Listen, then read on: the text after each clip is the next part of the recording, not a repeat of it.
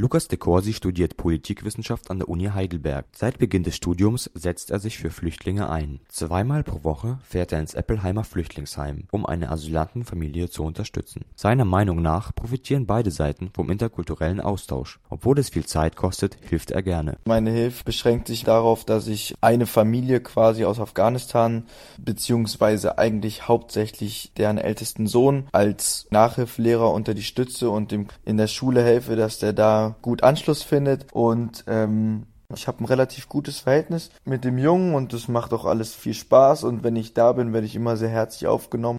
Erstmal unsere Sprache zu lernen. Das fällt vielen Ausländern nicht leicht. Die Hilfe durch die Behörden ist oft nicht ausreichend. Deshalb gibt es Organisationen wie den Asylarbeitskreis und SaveMe. Sie setzen sich für Flüchtlinge ein und bringen ihnen Deutsch bei. Die Motivation dahinter ist, dass viele Menschen etwas gegen die Flüchtlingsproblematik tun wollen. Ja, das hat eigentlich angefangen vor einer gewissen Zeit. Da habe ich mich dann öfters im Internet drum geguckt und Zeitungsartikel gelesen und mich dann halt informiert über die Situation und war ziemlich erschreckt. Und dann habe ich selber für mich entschieden, dass ich da auf jeden Fall, um persönlich ein bisschen besseres Gefühl zu haben, einfach mich auch selber engagieren muss. Bei vielen Deutschen gibt es Berührungsängste und Vorurteile gegenüber Flüchtlingen. Der angehende Politikwissenschaftler de Corsi kritisiert hier die Medien. Einige Berichte seien einfach zu einseitig. Ja, also ich kritisiere ganz oft, dass von vielen Seiten kommt, dass die Leute, die zu uns kommen, nicht arbeiten würden und faul wären. Und da sollte einfach besser aufgeklärt werden, dass diese Leute in den meisten Fällen gar nicht arbeiten dürfen. Und das ist natürlich kritisch zu betrachten, weil diese Leute sind meistens sehr motiviert, was das angeht und da muss auf jeden Fall etwas dran getan werden. In der Tat dürfen Asylbewerber nicht arbeiten. Der Gesetzgeber will dadurch verhindern, dass die Deutschen die Arbeit wegnehmen. Zum Überleben gibt ihnen der Staat 352 Euro pro Monat. Der Betrag wurde 2012 angehoben. Trotz vieler Schwierigkeiten scheint sich die Situation in Deutschland zu bessern. Ich finde es natürlich auf jeden Fall zu wenig, aber es geht Schritt für Schritt in die bessere Richtung. Also ich meine, wenn wir uns den internationalen Vergleich anschauen, dann sieht man auf jeden Fall, dass Deutschland jetzt nicht irgendwie das absolut